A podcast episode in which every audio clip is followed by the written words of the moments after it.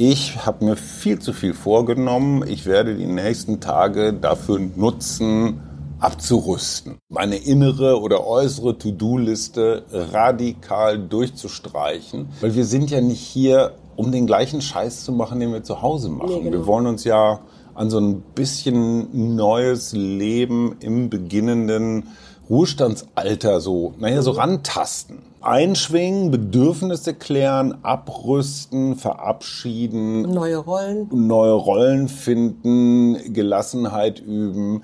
Für mich auch emotional eine ganz, ganz wichtige Herausforderung, mir zu erlauben, Dinge zu tun oder vor allen Dingen auch zu lassen. Mhm. Ja, also in ja. Südamerika zu sein, ohne den Karneval von Rio mitgemacht zu haben, ist möglich. Herzlich willkommen zum Mutmach-Podcast von Funke mit Suse, Paul und Hajo Schumacher. Heute ist Mutmach-Freitag und da kümmern wir uns um ein Thema, das uns gerade beschäftigt. Euch hoffentlich auch. Der Mutmach-Podcast auf iTunes, Spotify und überall, wo es Podcasts gibt. Abonniert uns gerne. Das ist für euch kostenlos, aber für uns ein Kompliment, das Mut macht. Und jetzt geht's los.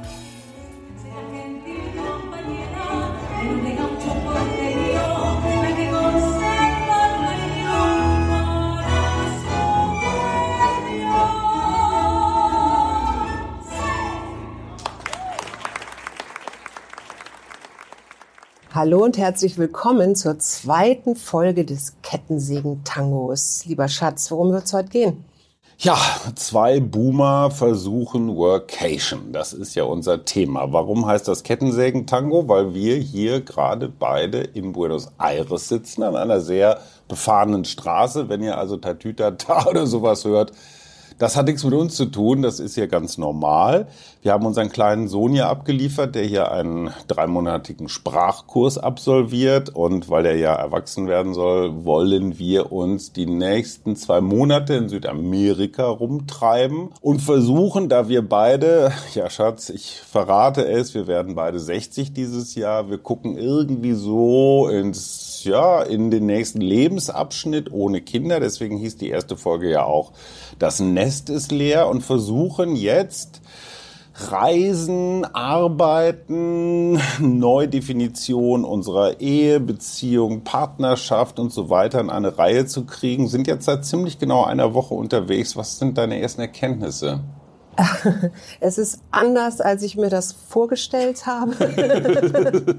Aber das ist es Story ja meistens. Of my life, ja. ja, Gott sei Dank ist es das meistens. Und deswegen eigentlich versuche ich mir immer gar nichts vorzustellen. Ich bin sehr angetan über Buenos Aires. Ich bin, das werden wir ja gleich noch besprechen, ein bisschen ähm, schwankend in meiner Stimmung und hatte meine erste Beratung online, was ganz gut funktioniert hat und ähm, bin gespannt, wie die nächsten Tage jetzt so werden. Aber ich, ich, habe vielleicht noch dazu, ich bin, glaube ich, auch ganz froh, wenn wir hier aus Buenos Aires weg sind, weil so ist es ja immer noch eine kleine Nähe zu unserem Sohn. Ja, und auch zu Berlin. Und auch Großstadt. zu Berlin, genau. So, und da sind wir gleich bei einem sehr spannenden Thema. Wir sind ja losgefahren mit dem festen Vorsatz, wir lassen Dinge offen.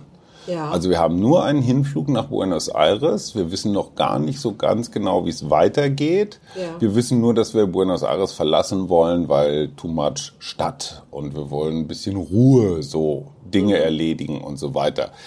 Ich stelle fest, ich habe viel zu viel Sachen mitgenommen von zu Hause, die ich jetzt hier endlich mal erledigen will. Also es sind nicht nur unsere Podcasts, nicht nur der, die zweite Folge Krimi, also den zweiten Band Krimi, den ich doch in weiten Teilen hier gerne schreiben möchte. Ich möchte mein riesiges Fotoarchiv sortieren. Ich möchte bestimmte Arbeitsabläufe neu ich weiß, ich weiß genau, was du meinst. Ich habe meine ja. Kolumne. Ich hatte diese Woche Mickey Beisenherz und Markus Feldenkirchen, weil Mickey ja in Australien ist fürs Dschungelcamp.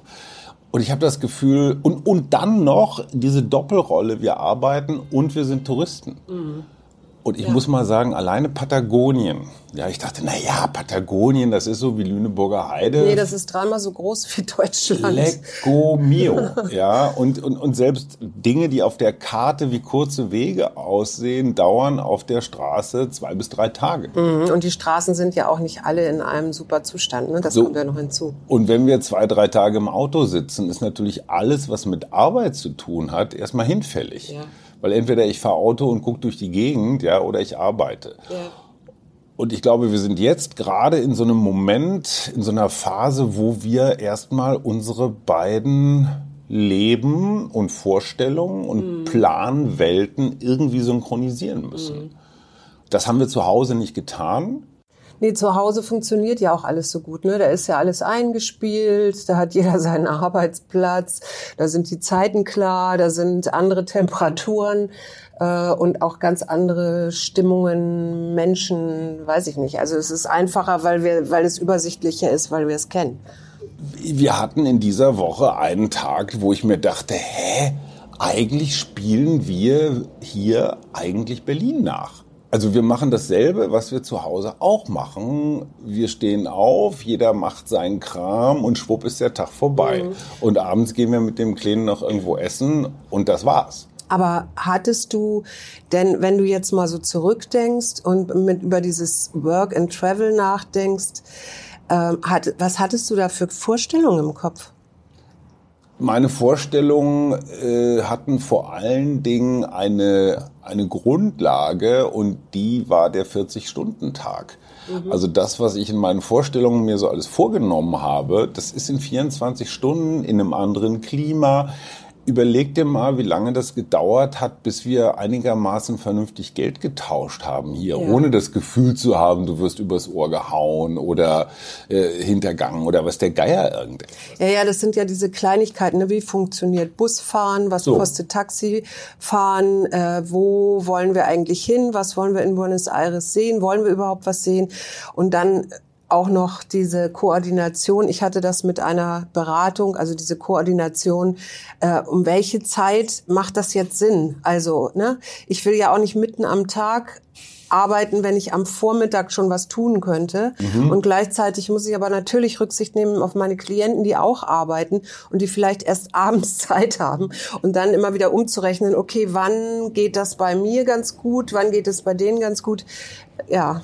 Also diese romantische Vorstellung, man wechselt den Ort. Klappt den Laptop auf. Klappt den Laptop auf, legt sich in die Hängematte, lässt sich eine frische Papaya äh, in den Mund fallen und so Zeug. Das ist alles eine toll romantische Vorstellung. Scheitert an den Personen. Scheitert an den Personen und der Realität. Ja. Also diese Vorstellung, dass das alles super easy ist, stimmt einfach nicht. Dazu kommt natürlich auch, wir sind hier in einer Gegend, wo man sich ein Jahr lang als Tourist rumtreiben kann. Ja? ja? Also ob ich jetzt zu den Wasserfällen von Iguazu fahre oder in den Regenwald oder irgendwo an die Küste oder nach Machu Picchu oder nach Lima, Bogota, Buenos Aires, Brasilien, bla bla bla. Ja unfassbar viele Möglichkeiten. Inklusive diszipliniert bleiben, ne? also so diese Zeiten vielleicht auch jetzt gut Zeitumstellung müssten wir uns jetzt auch erstmal mit Jetlag und so weiter dran gewöhnen. Dann ist das Klima hier ein bisschen anders als in Deutschland gerade und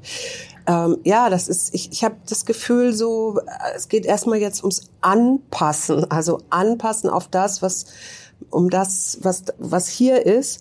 Und dann gibt es für mich jedenfalls auch diese emotionalen Zustand des Loslassens meines zweiten Kindes, das äh, sich hier ganz wohl fühlt und alles ist super. Also ich muss mir gar keine Sorgen machen, aber ich merke, dass mich das doch immer wieder auch in so eine ja etwas melancholische Stimmung bringt. Absolut. Also erstes Learning, ich habe mir viel zu viel vorgenommen. Ich werde die nächsten Tage dafür nutzen, abzurüsten. Mhm. Meine innere oder äußere To-Do-Liste radikal durchzustreichen, mhm. weil wir sind ja nicht hier, um den gleichen Scheiß zu machen, den wir zu Hause machen. Nee, genau. Wir wollen uns ja an so ein bisschen neues Leben im beginnenden Ruhestandsalter so, naja, so mhm. rantasten. Ne? Und als, als Freiberufler haben wir natürlich auch immer wieder den Druck, präsent sein zu müssen. Du coachst weiter, ich schreibe weiter. Wir haben beide noch unsere Buchmanuskripte, die So. jetzt so noch am Abwickeln sind. Ne? Also einschwingen, Bedürfnisse klären, abrüsten, verabschieden, neue Rollen. neue Rollen finden, Gelassenheit üben. Ich finde, dass wir gemeinsam, ohne dass wir darüber geredet haben, einen ganz großen Pluspunkt gemeinsam hingekriegt haben. Wir haben bislang so wenig Alkohol getrunken und auch sonst, wie ich finde, sehr, sehr gesund und vernünftig gelebt. Also wir sind früh ins Bett gegangen, wir haben trotz der Hitze Mücken, hätte ich mir schlimmer vorgestellt. Wir haben gut geschlafen, ich bin nicht müde, wir haben uns ein bisschen bewegt, ich bin morgens laufen gegangen. Ich mach wieder Stabis. Du machst wieder dein, deine Sachen. Ähm, also das, das läuft schon ganz gut. So, touristisch. Was wollen wir? Was lassen wir? Ja, boah. Machu Picchu, ja oder nein? Also mich zieht es gar nicht so in Museen ein bisschen, aber auch nicht so wirklich. Ich war ja jetzt neulich sogar in einem Museum mit unserem Sohnemann, um lateinamerikanische Kunst, unter anderem Frida Kahlo, mir anzugucken. Aber dann war auch wieder gut. Und dann denke ich immer so, was mache ich in der Stadt? Also was, was ist das, was in der Stadt spannend ist, Ja, und wenn man aus Berlin kommt? Für mich war der Ankommensmoment hier, der auch so meine ganzen Dämonen und mein ganzes Kopfkino, so wie soll das alles werden und Gott, oh Gott, sind die Flüge teuer und so weiter, war der Tangoabend. Der hat mich hier ankommen lassen. Wir sind an einem Montag, was ja jetzt nicht so der Ausgehtag ist. Montag ist Schontag, wissen wir alle. Wir sind an diesem Montag ähm, in eine Tango-Show gegangen. Genau, und das war der erste Abend alleine ohne unseren Sohn. Ne? Auch. So, und dieses, äh, es war natürlich relativ touristisch, nicht so, dass jetzt ganz viele Buenos Airesianer da waren, ähm, aber dieses, dieses Präsente, dieses energetische, dieses ästhetische, das hat mich in seiner ganz, auch, auch emotional, hat mich in seiner ganzen, in seiner ganzen Direktheit so reingeholt. Und meine Lieblingsszene war ja, wir saßen vor in einem Restaurant und haben eine Kleinigkeit gegessen und da kam so ein Vogel mit einem Fahrrad, auch so leicht angeschwitzt, sah ein bisschen verstrubbelt aus, schob sein Fahrrad da irgendwo in so, eine, in so einen Verschlag und eine halbe Stunde später stand er an einem riesigen Kontrabass in einem Anzug, schick und so, stand er auf der Bühne und gehörte zu dieser, zu dieser, zu dieser Tango-Kapelle. Und ich dachte mir nur, naja, das ist wahrscheinlich so wie bei ganz vielen Menschen hier in Buenos Aires. Der hat einfach mehrere Jobs, weil hier das Überleben für ganz normale Menschen schon echt andere Herausforderungen bereithält als bei uns.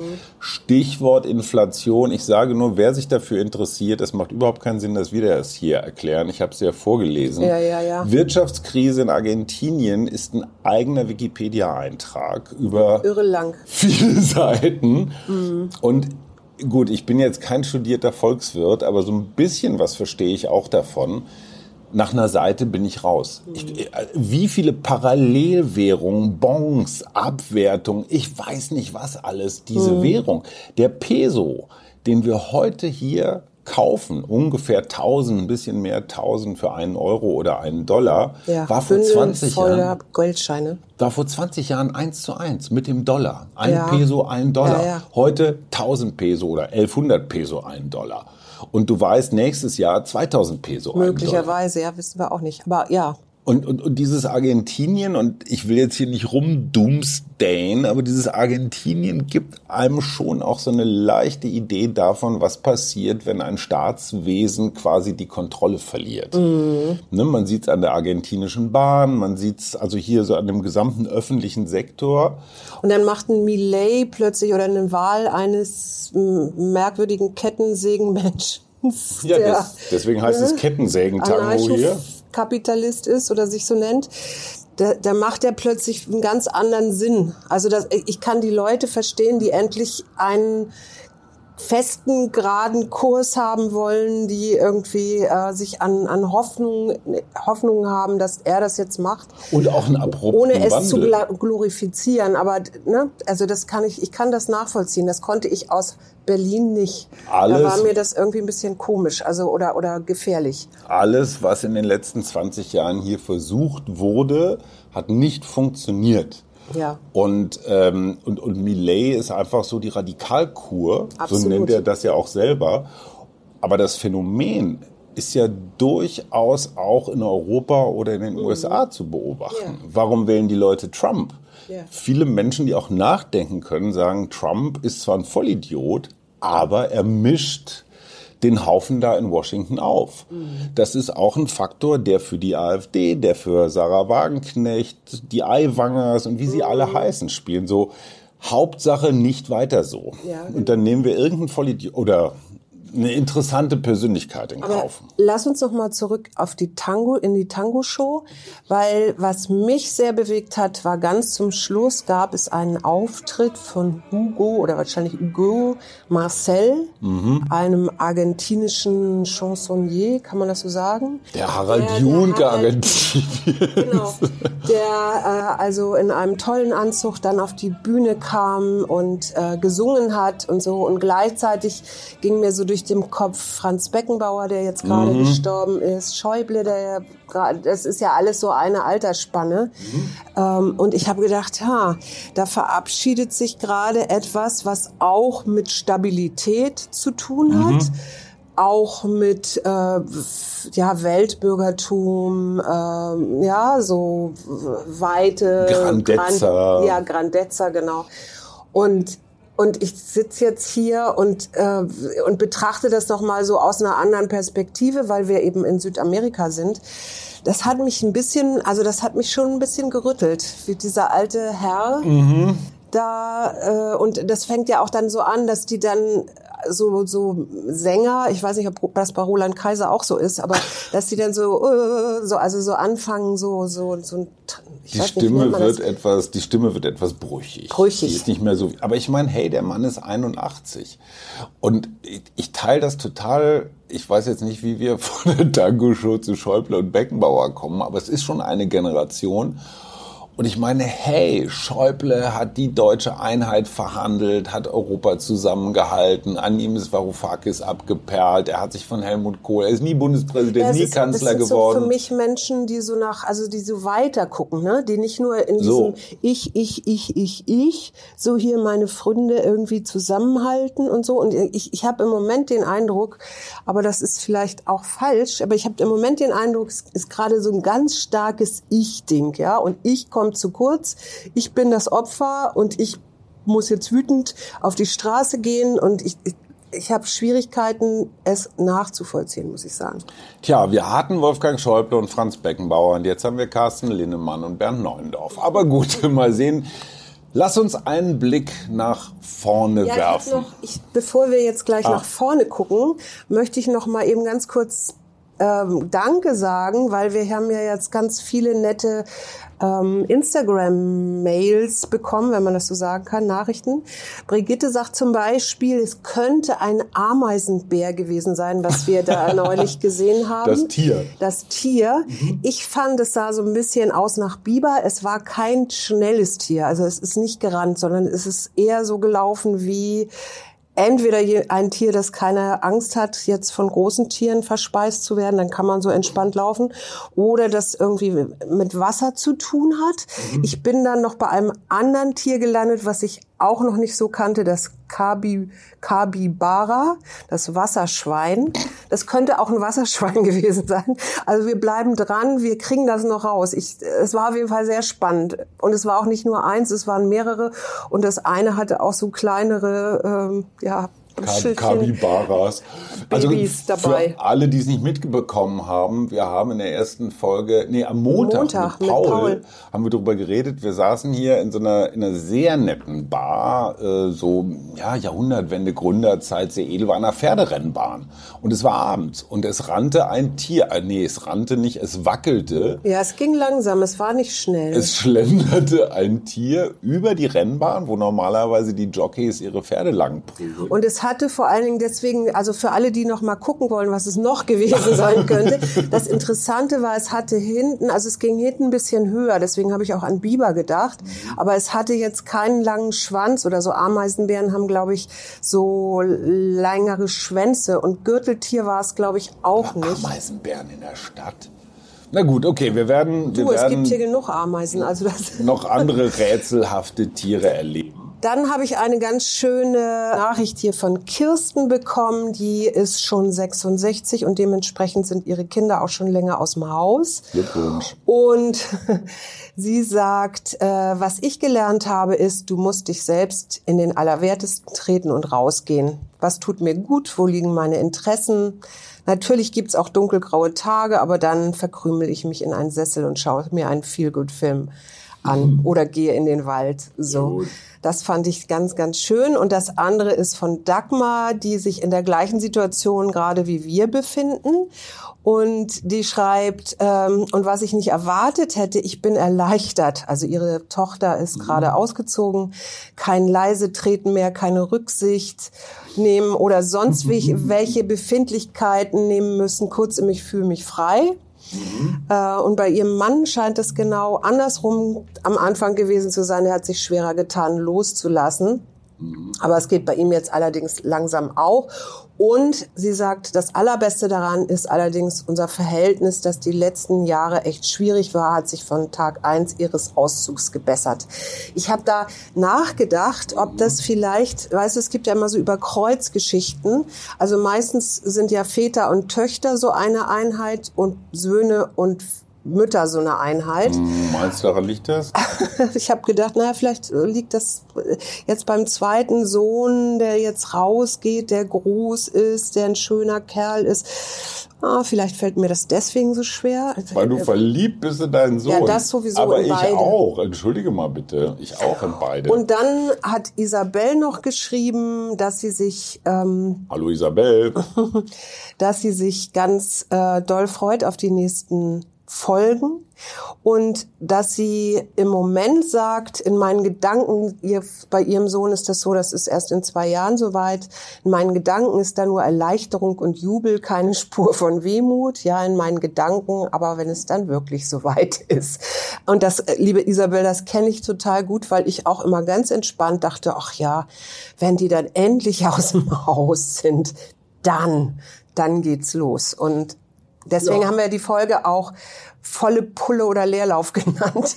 Ich bin da noch nicht so sicher, was jetzt bei mir im Moment gerade mehr überwiegt, ob das nicht sogar ein bisschen Leerlauf ist, aber ich äh, bin auch erschöpft. Also ja, das merke ich auch und das war, glaube ich, auch ein, ich will nicht sagen Fehler, aber eine Fehlannahme, dass wir überhaupt erstmal du mit deinem Buch und den ganzen Kram, den wir vorweggearbeitet haben und so, dass wir auch, naja, hier sowas wie ein bisschen Erholung suchen. Ja. Und deswegen ist der Plan für die kommenden Tage, das wird euch interessieren.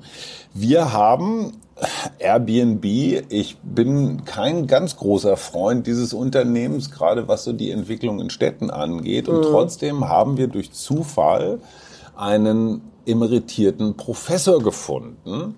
Wo wir der, ein Zimmerchen kriegen dürfen. Der hat so eine Art Gästehaus oder Gästezimmer, Gästezimmer mit eigenem Bad. Ich würde mal sagen, wir verkleinern uns jetzt wieder auf studentische Zeiten. Genau. Wir leben gemeinsam auf schätzungsweise 16 Quadratmetern, aber auch in einem sehr schönen großen Garten. Und was mich total interessiert, Nicolini, José Nicolini heißt der Professor hat in Cambridge gelehrt, hat in Amsterdam gelehrt und ist ein Makroökonom, also ja. ein Volkswirt.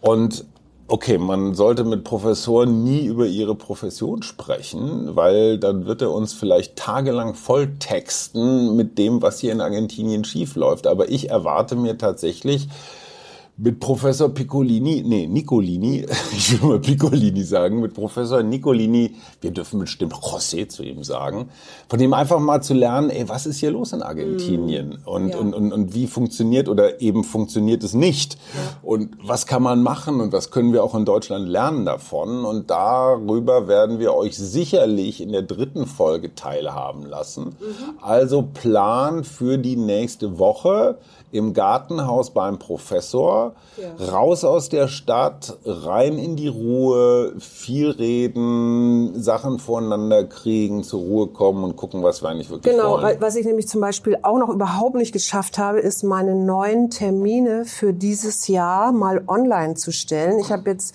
schon Mails bekommen, wann denn die Kriegerin dieses Jahr wieder ist. Die ist natürlich wieder an Himmelfahrt, also der Kriegerin-Workshop. Wenn euch da was interessiert oder ihr Lust habt mitzumachen, dann kommt dazu auf jeden Fall. Da gibt's noch Plätze. Ich habe es auch noch nicht geschafft, die Waldtage, die ich dieses Jahr anbieten will, die sich ein bisschen verändern werden, weil diesmal geht's um Stärken, mhm. also äh, Ressourcen finden im also Wald. Stärkentage. Stärkentage, genau, im Wald.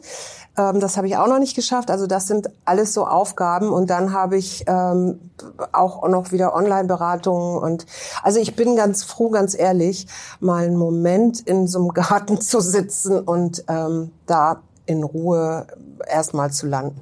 Und das vielleicht zum Schluss für mich auch emotional eine ganz, ganz wichtige Herausforderung, mir zu erlauben, mir zu erlauben, Dinge zu tun oder vor allen Dingen auch zu lassen. Mhm. Ja, also in ja. Südamerika zu sein, ohne den Karneval von Rio mitgemacht zu haben, ist möglich. Ist möglich. Und, ja, und möglicherweise auch ohne Patagonien oder ohne Machu Picchu oder ohne so. was auch immer so, ja. Ich habe noch eins, ich glaube tatsächlich, dass der Professor uns auch ein bisschen wir wir wir bewegen uns ja weg von unserem Sohn. Also mhm. ich glaube, dass diese Nähe, die wir jetzt im Moment oder die ich jetzt im Moment noch spüre hier in Buenos mhm. Aires so von wegen ich kann eingreifen oder wenn er jetzt noch irgendwas braucht oder wenn irgendwie was auch immer, mhm. das wird halt mit jedem Kilometer mit dem ich mich entferne, mhm. weniger. Mhm. Und ich merke jetzt schon, sobald wir, wir haben ihn ja noch mal getroffen seitdem, mhm. äh, dass ich wenn ich ihn wieder sehe, dass ich dann mhm. gleich ganz anders und viel emotionaler bin,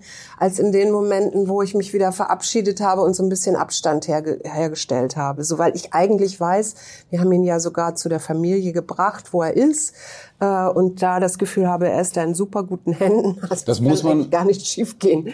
Muss man vielleicht noch mal kurz erklären, diese Sprachschule ist nur eine Sprachschule, das ist ja. kein Internat. Nein, nein, nein. Das heißt, unser Sohn wohnt jetzt den Januar über in einer riesengroßen Wohnung, wo eine alleinerziehende Mutter, die alleine selbst schon vier Kinder hat, genau.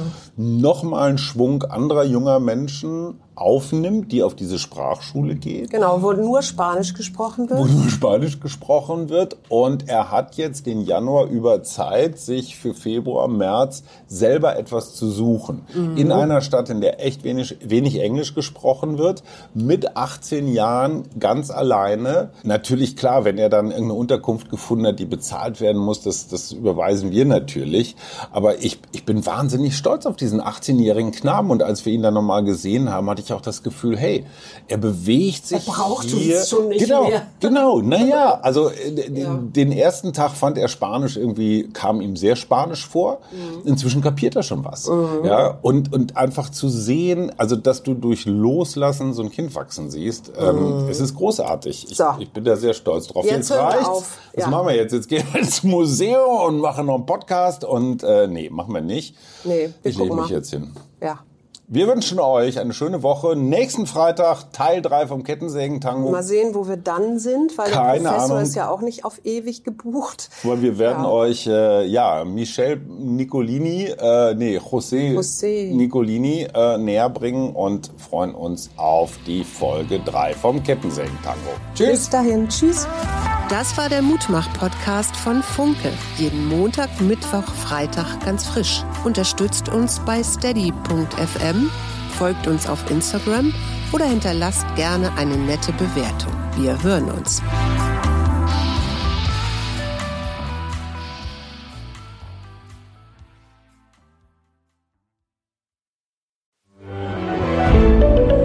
Ein Podcast von Funke.